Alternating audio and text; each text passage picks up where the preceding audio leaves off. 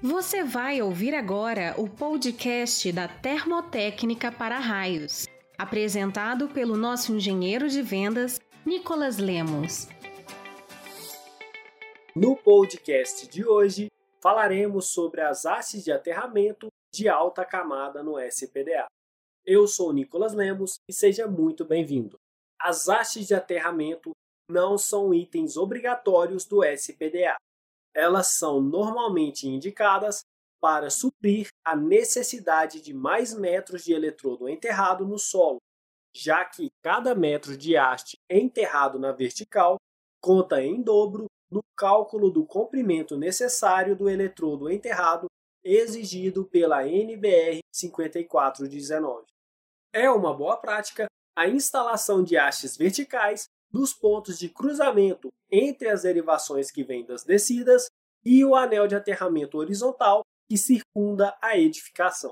Agindo dessa forma, diminuímos nesses pontos a impedância do aterramento, direcionamos a dissipação da energia do raio para camadas do solo mais profundas e reduzimos os efeitos das tensões de passo e toque no sistema. Uma vez especificadas pelo projetista, as hastes de aterramento deverão ser adquiridas conforme NBR 13751, ou seja, deverão ter alta camada de cobre. A NBR 5419, específica do SPDA, em sua última revisão de 2015, trouxe de forma clara e objetiva essa informação, na parte 1, item 2, ao citar a NBR 13751.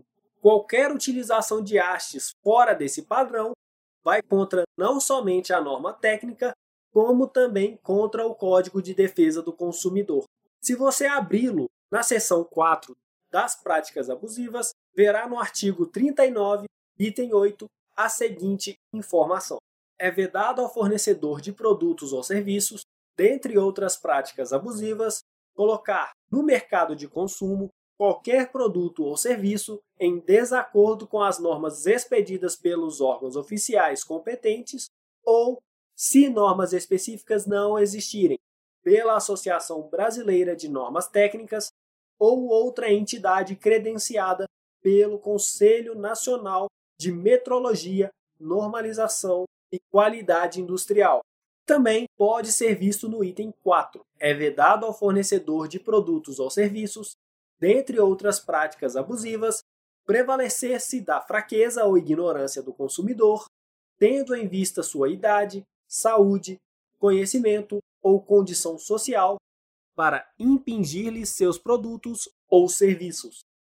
Quem comercializa ou instala esse tipo de material está agindo contra a legislação vigente, podendo sofrer as consequências dessa ação, especialmente quando o cliente não possuir o conhecimento dessa obrigatoriedade. Um dos motivos para a exigência da alta camada de cobre é a garantia de resistência contra a corrosão do aterramento às condições adversas do solo.